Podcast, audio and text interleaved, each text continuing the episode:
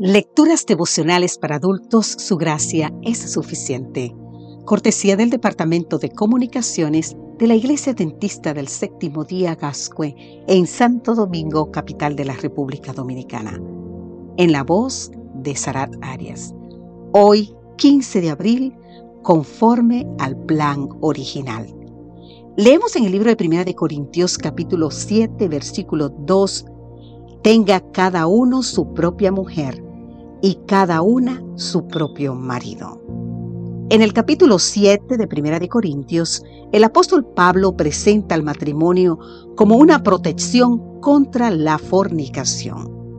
Así defiende y argumenta coherentemente que el pacto conyugal no debe ser roto y que no ha de haber separación.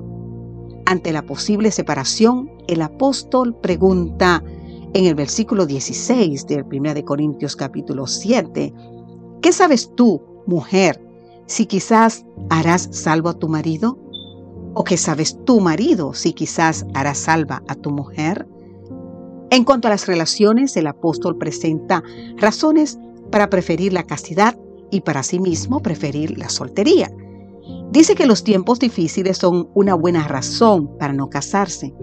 Convengamos que la vida extremadamente difícil que llevaba Pablo habría dificultado mucho su posible vida conyugal. Al final de la carta, Pablo presenta motivos para casarse o quedarse soltero. Él no está prohibiendo un determinado estado civil en detrimento de otro.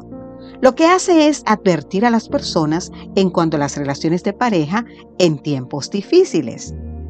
El otro tema presente en este capítulo es el de la circuncisión ni el cumplimiento del rito judío de la circuncisión, ni el dejar de hacerlo podía afectar la relación individual con Dios por medio de la fe en Jesús.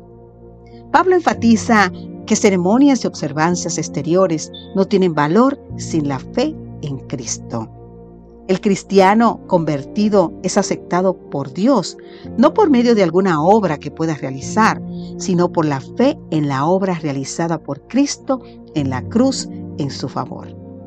De este modo, el autor de la epístola parte de la premisa bíblica de que Dios es el autor del matrimonio y que lo establecido por Dios es la unión de un hombre y una mujer en un vínculo de amor y fidelidad. El matrimonio entre un hombre y una mujer fue creado por Dios con cuatro propósitos específicos. Vamos a verlo. Primero, compañerismo.